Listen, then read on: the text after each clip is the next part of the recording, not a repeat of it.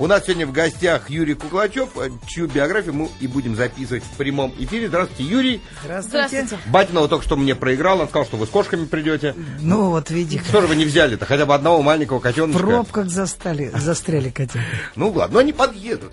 Они потом, я уверен... Ехали медведи на а, про, велосипеде. а про котят нет. А за ними мне кот, задан наперед. А, да, а за ним комарики на шарик. Все правильно. Вот так вот. Вот так, кот задан наперед.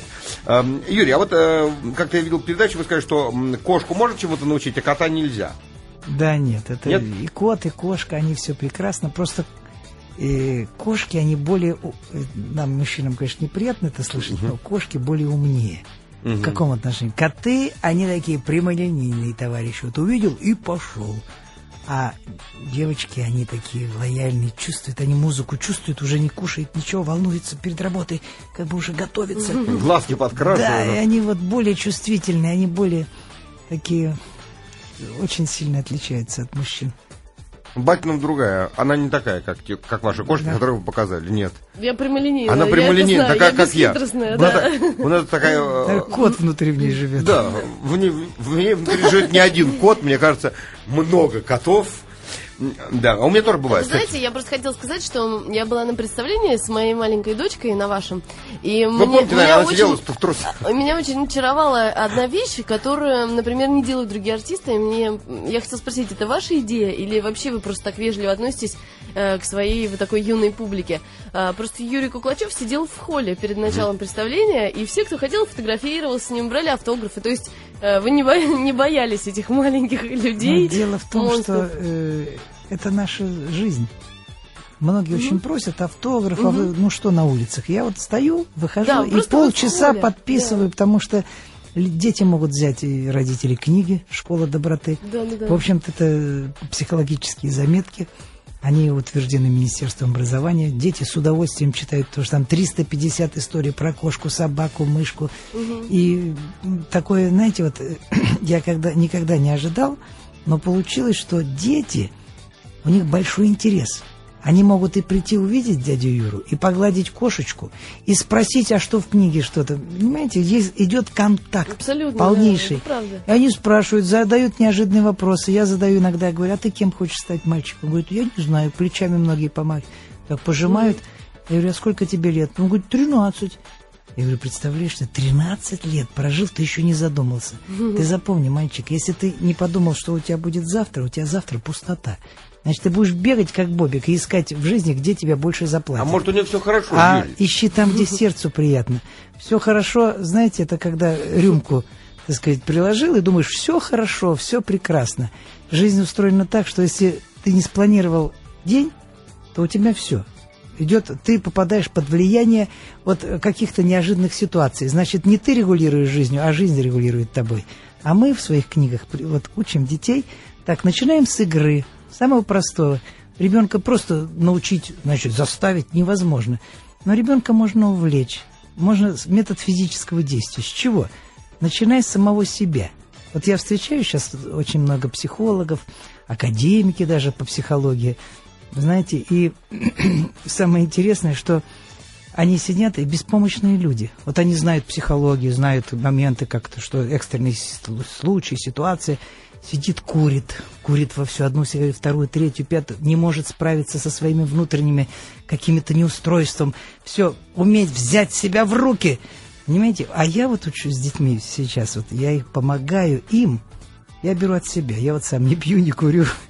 Прихожу к одним, они сидят, пьют застолье такое. Юра, садись, давай. Я говорю, ребят, я не пью. Как? Ты что, не наш? всегда было или... Я говорю, вы знаете, дело в том, что я вдруг узнал, что э, организм сам вырабатывает спиртного столько, сколько надо человеку. И если вскрыть мозг, оказывается, мозг находится в спирт, проспиртован. Это наш, это вы про наш романы, мозг. наверное, читали. Нет, это вообще человеческий мозг. Представляете? А когда ты добавляешь любой человек рюмочку, раз, и умирает тысячи мозговых клеточек. Ну, умирают же самые... Безвозвратно. Самые слабые умирают, и не жизнеспособные. Естественный отбор. Остаются сильные, активные. Нет, готовые- остается на Их тысячу много. меньше, Ну чтобы вы много? знали. Их много сегодня, поэтому вы заметили, деградированные такие, они, когда кто часто у них вот они на одно лицо, У них все Я не уже такой, там я- мозговых клеточек Юрий, меньше. Юрий, вы наговариваете. Вот меня, когда один раз человек увидел, он не забудет, потому что таких, как я, нету. А ну, я... конечно, у тебя такая бородочка, тебя Да. увидел, все, рыжий, золотой ты у нас. У нас вот кот самый золотой. Вот и- Первый и- А вот Боришка был рыжие у нас. коты, они какие? Вот ты А рыжие коты, как ни странно, они пугливые часто бывают. И нежный в душе. Нет, они очень хорошие для дома, вот в семью, в квартиру, я Вот. вот друзьям их мы раздаем, они живут прекрасно, все, Микасик там все, но на сцену он выходит, и он боится музыки. Самое сложное – приучить кошку к музыке, к свету, к аплодисментам и вот к этой энергетическому потоку зрительного зала. Кажется, ничего. Репетируешь, свет включаем, музыку громко полностью, все, работает. Входят зрительные люди, заходят, и они чувствуют вот этот поток. Энергия идет, и сразу внимание, и разглядывают, кто пришел. Знаете, так кошки М- очень... Может быть, у них такая тонкая организация, да, у рыжих? Поэтому мы с рыжими, в общем-то, не очень Да, дружим. Мы тоже как-то так. нет, так я понял, Один момент, стойте. Тут на- начался такой э, затоп Трахтенберга, да? То есть вы хотите сказать, что я вообще тут не артист, я для сцены не приспособлен, да? Так, ну, давайте вернемся к вам, Товарищ. Трахтенберг. Дело в том, что у нас, у нас был директор цирка, первый, кого я приехал в цирк, помню. Это было в 60, э, си- 68 год. И я поехал на практику, и вдруг меня встречает, э, был инспектор манежа Трахтенберг. А сейчас, по-моему, ди- директор э, А он- Ярославского цирка. Да, по-моему. директор, а его папа был директор Кисловодского цирка. Знаете, это знаменитые фамилии. всё- Это такая семья. Они он тоже были жонглёр рыжие, нет? был. Нет, он не рыжий. Такой жонглер, все активный такой, молодец. Мы с ним дружили очень хорошо. Сейчас он уже далеко живет. А, а вот. Батинов говорит, что э, вы там показывали волну на сцене. Так, как Нет, это раз- мы волну, все. Я же владею... раз, э, Что такое клоун? Меня спрашивают, вы дрессировщик? Я говорю, ничего подобного. Я клоун. Я же приехал в Монте-Карло и завоевал приз как клоун. Кошки это вспомогательно, они у меня, так сказать, помогают. Это моя визитная карточка, отличительная черта была в цирке. Но потом, я же мы с сыном, я также сына, в общем-то, воспитал. Дима стоит на пяти катушках, жонглирует профессионально. Уже Дима выше меня, конечно, голов на 10, стоит на одной руке, делает такие трюки. Ну, завтра показываем Монте-Карло, это просто удивление. Ну, вот так вот мы воспитаны, что приходят зрители, мы уже, так сказать, я воспит- воспитал поколение, он уже начинает своего э, сына воспитывать. Ну, представьте, Никитке 7 лет, он 10 раз оттягивается на турнике, Да. подтягивается. При- 10 раз при мне говорит, дедушка, о! Я говорю, ну, сынок, я так уже не могу. 7 лет. А я и ни разу не мог У вас никогда. уже- Даже Ну, вот было... У вас уже династия, да? А, ва- Да. А Настя родители? у нас ногу за ухо. Я говорю, почеши большим пальчиком ухо. Она почесала, и другое ухо, она другое. Такая в ней растяжка, ну прям как у Кабаевой, знаете. Теперь, говорю, ножки держишь, носочки тебе некрасиво, чтобы было. Вот так мы их воспитываем. Весь смысл, дело в том, что мои книги, уроки доброты, они, их задача помочь ребенку раскрыть свой дар каждый человек, вот мы привыкли, индиго, индиго, знаете, такой красивый, это голубой свет, все такое индиго. Я скажу вам, что каждый ребенок это гений. Каждый. Просто у одного появилась возможность, условия, при которых он смог свой дар проявить и начал вдруг в 7 лет дирижировать, ему создал условия были такие. И он зади... была возможность, а другой бедный, он даже покушать нечего, поэтому вырос и машину моет. Это вот так сложно. А дар в каждого. И Ну, поэтому не факт, моя... всем известный э, э, Роман Абрамович родился без э, родителей. Ну, то есть у него не было Так родителей. вот, я и говорю, всегда привожу, прихожу в детский дом и говорю, ребята, у вас нет мамы, папы, это еще ничего не говорит, что вы никому не нужны. Может, вы так лучше, своей мыслью работайте, развивайте свой мозг. Развивайте свой интеллект, работайте, ставьте задачу. Вот кем ты хочешь стать? Не знаю. А это не ждите, когда вами начнут руководить. Начните руководить сами своей жизнью. Не надо лезть в чужую, свою. Сделай правильно, поставь. Потому что ты есть маленькая вселенная. Ты раскрой себя, свой дар. И, вы знаете, дети начинают думать. И мы начинаем, у нас есть упражнения. Вот я, мы методичку чем приятно? Э, моя работа появились книги. Книгам я увидел этого мало, чтобы раскрылся духовный мир ребенка. Ему нужно где-то помочь еще, где-то пояснить. Тогда я взял и написал методичку. А я же не ученый. И мне стали помогать. Мне стали помогать университеты. Московский, Ульяновский. Нижний Новгород очень сильно помогли методичку оформить. Понимаете? То, что есть какие-то специфические формы.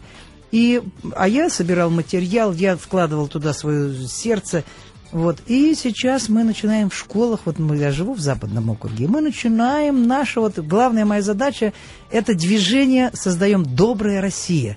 Мы начинаем с класса. Не то, что сверху приказали, давайте движение. Нет. А вот ваши родители тоже вас Добрый так класс. Мои родители, мне очень повезло. Почему? Мама была очень вспыльчивая, очень такая горячая женщина, очень способная, необыкновенно чувствительная. Она у меня как экстрасенс, но нервная, вот все это. Чуть что, она сразу раз под затыльник. Ах, так. Вот как раз, Юрий, знаете, а, я, а папа был, папа, вот я сейчас Вот мы как раз хотели начать А папа, начала. наоборот, был очень спокойный. И вот я всегда у них такое, мама, а, а папа спокойный. И вот однажды я сплю, и вдруг слышу, сынок, так нежно-нежный голос – я что такое? Сынок. Я открываю глаза, смотрю, отец. Я говорю, пап, что? Он показывает часы, говорит, уже урок начался. Я вскочил. А, а что ж ты меня не будешь? Ну ты так сладко спал. Я бежал в школу и, и себе сказал, никогда в жизни не буду опаздывать. Прибежал, говорит, ты что, почему опоздал? Проспался, га-га-га. Но мне так стыдно было. И я после этого вот уже скоро много не буду пугать вас. И я сказал, никогда, и всю жизнь я не опаздывал. Вот такая ну, ваша ответственность была? Вы такой ответственным были? Или Дело в том, что в жизни человек сам. Понимаете, и вот я прихожу, учителя, э, мои книги же, э, вот методичка, я рассказываю педагогу, смотрите, у меня урок. Учитесь разговаривать со своим сердцем. Прежде чем вы начнете учить учи, э, ученика, вы сами научитесь разговаривать со своим сердцем. Вы хотя бы научитесь слушать, вот второй урок, учитесь слушать тишину, учитесь видеть спиной. Я говорю, давайте попробуем простое действие. Вот, за, вот возьмите указательный палец, закройте глаз, глаза и попробуйте ощущение провести с правого пальца на левый, через всю руку правой руки, потом на левый. Ощущение – Люди даже это простого действия, ощущения, сами себе ищите. Это же вы почувствуете свой организм, своего состояния. Ой, у меня что-то болит. Да вы сами себе врач. Сами себе можете внушить болезнь и от нее умереть. Вот, батя Или наоборот, цигун, цигун. вы можете любую болезнь, которая у вас появилась, вы ее можете растворить. Все от вашего желания, от вашего правильного отношения взгляда. Вы должны пересмотреть свое питание, свое дыхание, свое отношение к жизни. Самое очень важное отношение к людям. Это очень-очень важно. Юрий, вернемся к вам. Да. С самого начала. В каком городе вы родились? Я родился в Москве, но, в общем-то, не в Москве, а в Подмосковье город э, Химки. Да, но сейчас и уже там, Москва, правда. Да, но это Москва уже. И дело в том, что там вот на станции был такой, назывался... Э, вагончики стояли, вот там родители, они приехали из Подмосковья, мама оттуда тоже издалека, вот встретились, и вот вагончики. Я, главное интересное, что я родился в роддоме, где моя супруга в этом роддоме. Э, очень жалко, что его закрыли. Сейчас я узнал вдруг. Э, мои дети все в этом роддоме. У вас были друзья, братья и сестры? Э, да, у меня были? одна сестра Старше, есть. младше? Она младше меня, 10 лет младше. Я ее воспитывал, носил. Знаете, маленькой на руках. Я и папа, и мама был, потому что родители работали, жили трудно. А где работали?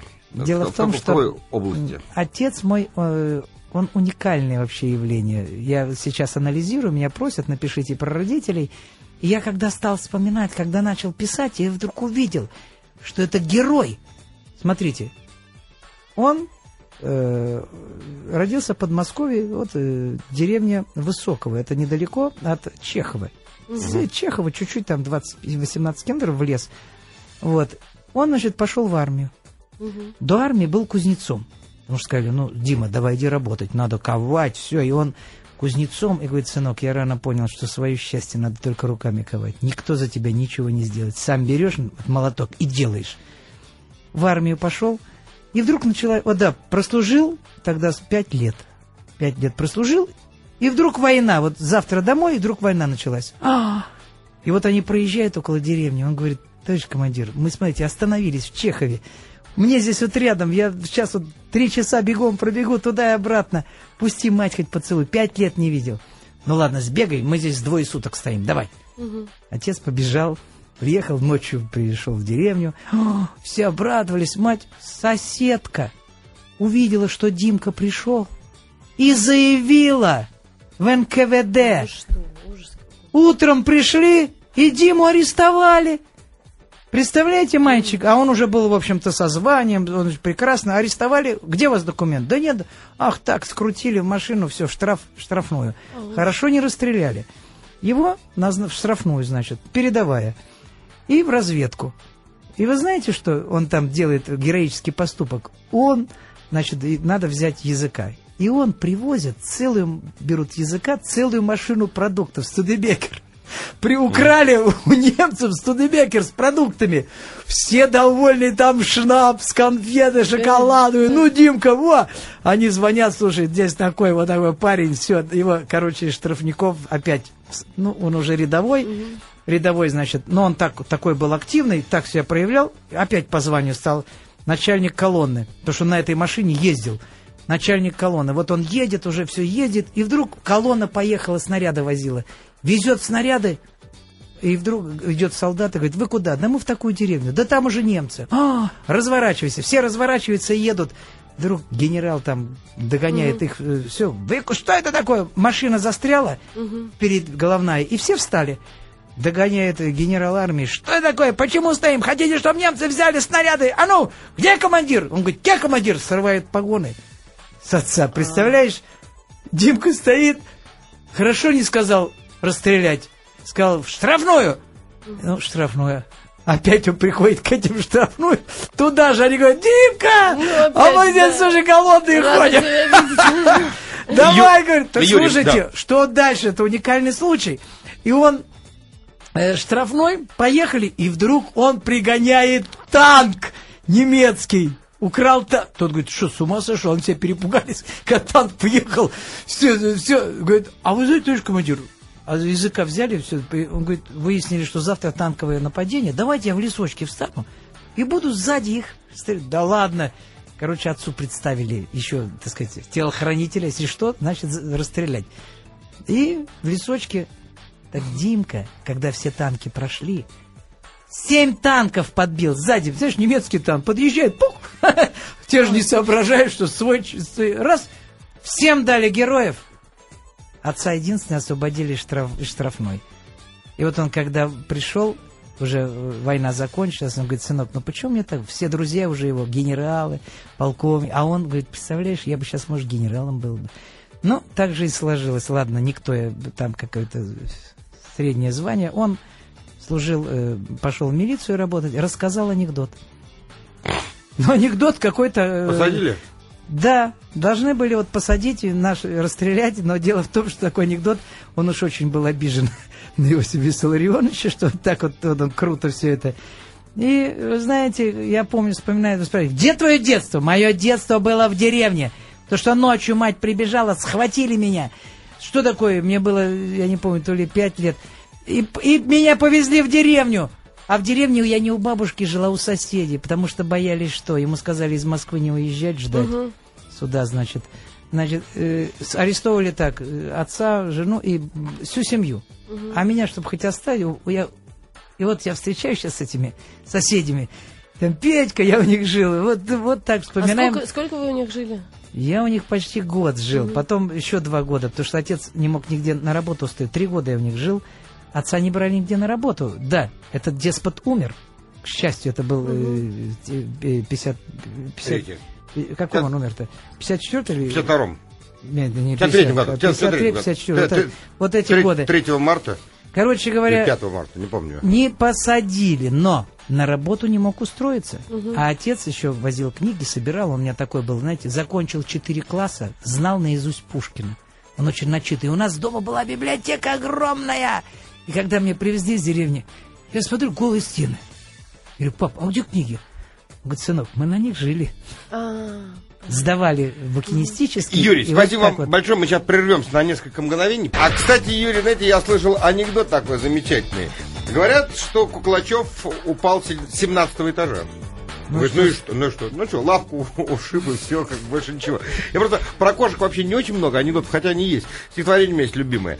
У меня пропала кошка, а зовут ее Матрешка. Почему она сбежала? Я же ее не обижала. Только помню как-то раз выбила я кошке глаз, но не нарочно, а кубиком с Васильком Голубеньким. Не, ну что-то ты такие страшные вещи начинаешь. Вот есть вот прекрасные стихи детские.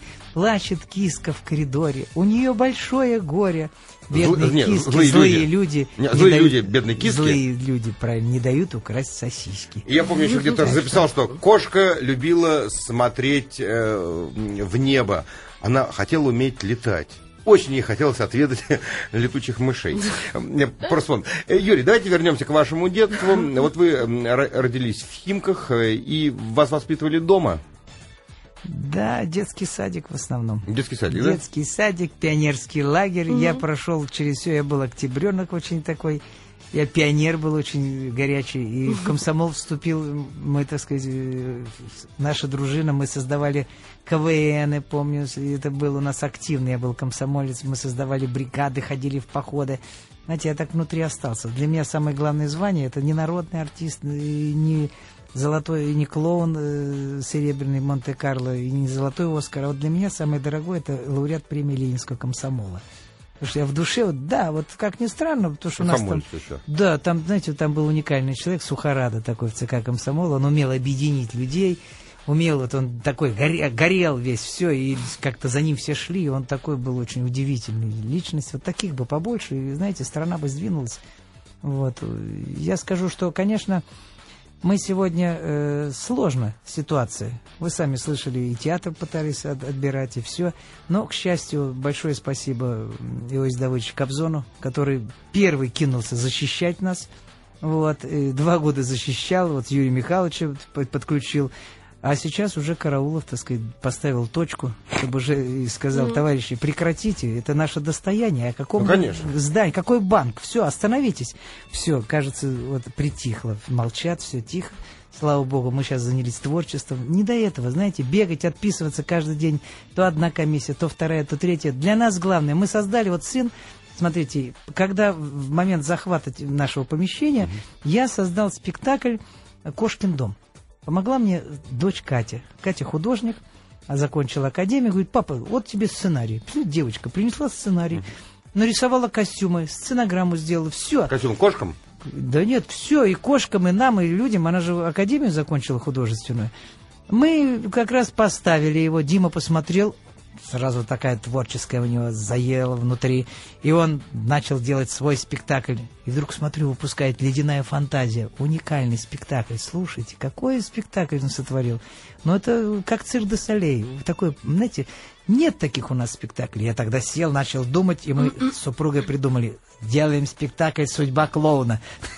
В общем-то. И вот так вот у нас идет творческое такое, ну, видите, соревнование. Вот, у нас две группы, вот, и мы живем в творчестве. Это самое главное, чтобы зрители приходили, у нас репертуарный спектакль, театр. Репертуар постоянно, никуда не хочется уезжать. И у нас сейчас, вот поставил я задачу, создать храм кошки. Вот в связи с тем, что пожарники нас, э, в общем-то, они правильно говорят, что надо менять и провода, и все. Ну, 49-го года, представляете, не ремонтировалось.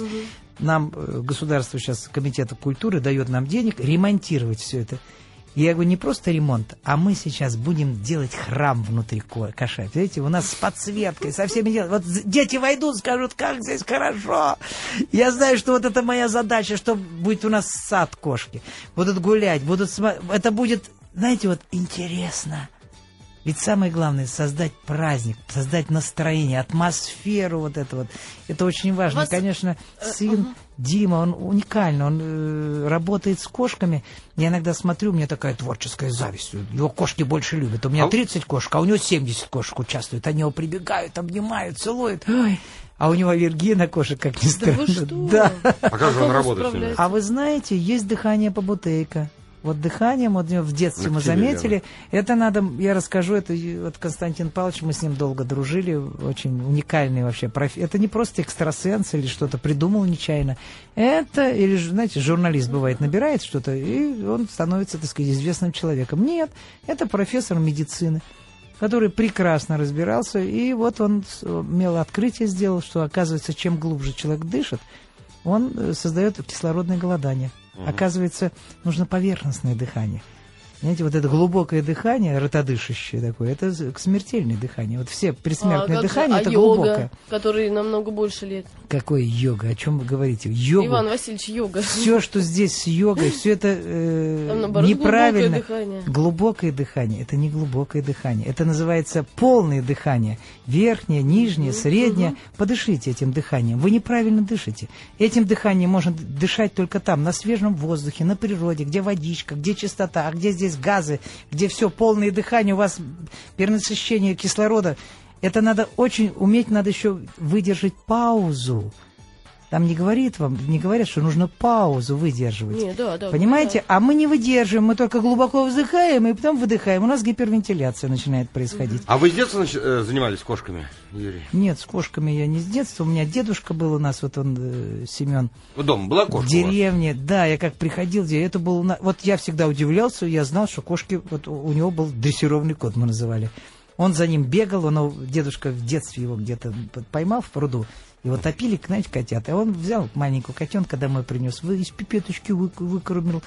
Вот деда звали Мичурин, он вообще любил всегда что-то. У него деревья на одном дереве, и яблоки, и груши, и сливы. И вот такой был удивительный человек.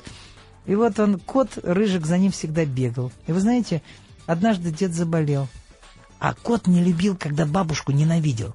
Когда дед привел бабушку, он просто на нее бросался. Чуть что сзади, за чулки рвал, она в валенках Рыжий был, ходила. нет? Рыжий, как ни странно. Рыжик, рыжий такой был завистливый, ненавидел. И вдруг дедушка заболел. А. И все лежит и говорит, ну все уже ничего. И кот прибежал, начал ему и массаж делать когтями, и все. И пятки там все, и, вокруг, и ряжет, похрю- где-то похрюкает в голове, знаете. Ну, дедушка, давай, я тебе помогу. Ничем. А бабушка не отходила тоже от него. Она любила, она ему чай заваривала, все это делала, настои, навары. Ну, говорит, ну, дед не вытянет, все. И она вот нет. Это самое главное, вера. Вы должны верить каждую секунду, каждой волосинкой, и все будет нормально. Пройдет зло мимо. И вот она его своей любовью, она его за руку всегда держала. Вот она сидела рядом, дремала и держала за руку, чтобы он не ушел из жизни.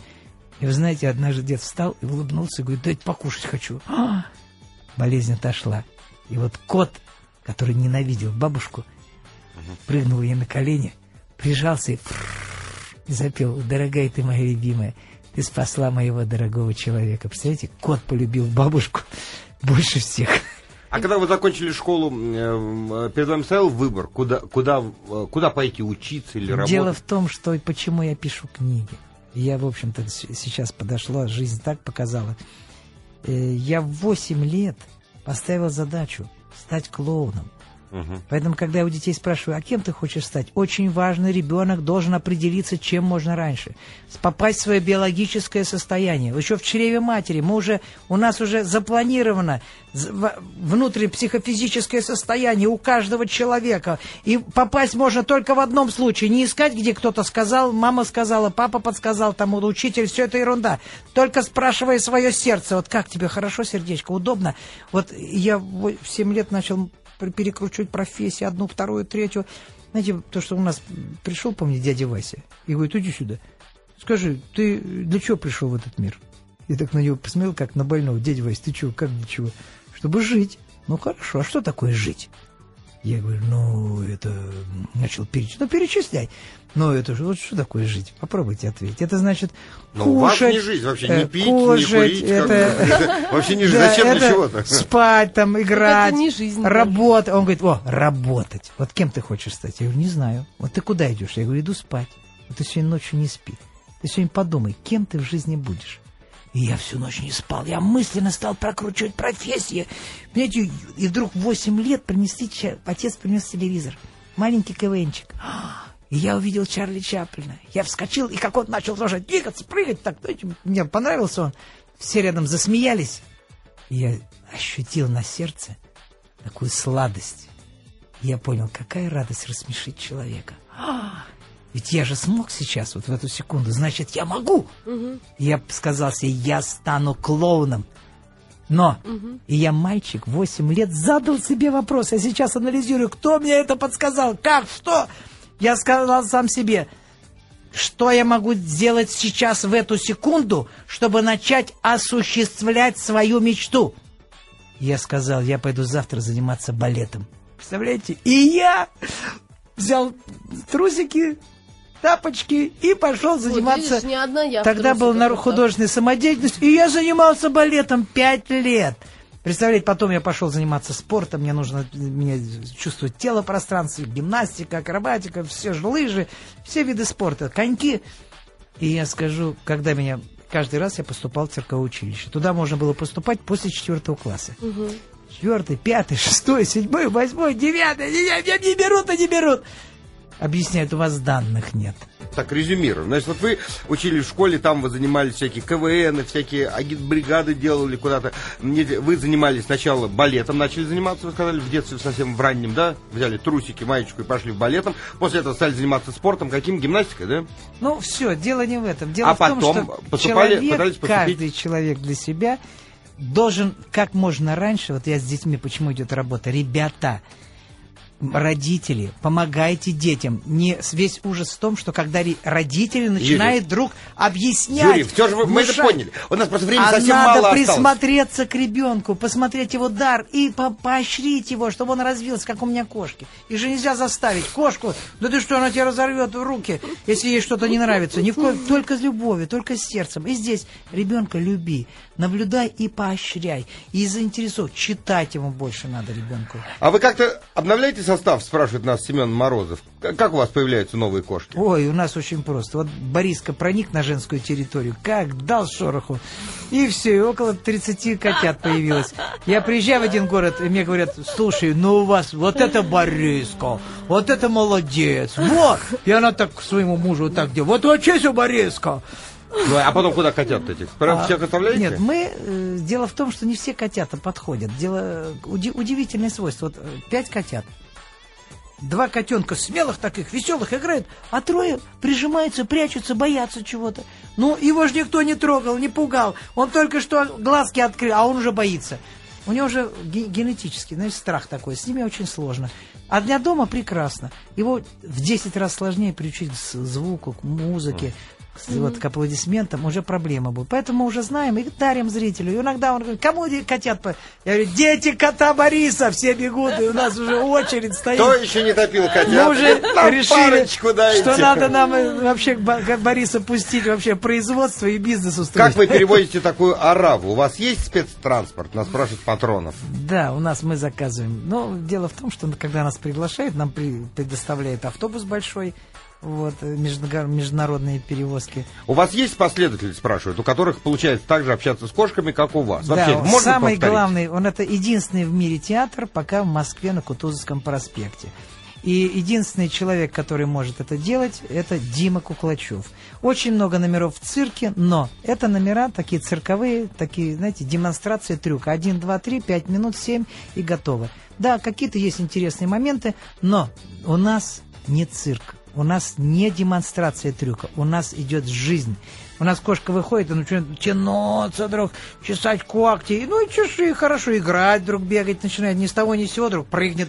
Козел, кот, козел не может спокойно сидеть, он должен только прыгать, прыгать, прыгать, ну прыгай. Спасибо, у нас, к сожалению, времени вообще не осталось. Я вот прочту... Тогда, пользуясь случаем, я хочу всех пригласить вас к нам в театр. Да. Еще раз, Потому адрес что скажите, где он находится? Кутузовский проспект, дом 25. В эту пятницу у нас Дима будет показывать свой спектакль.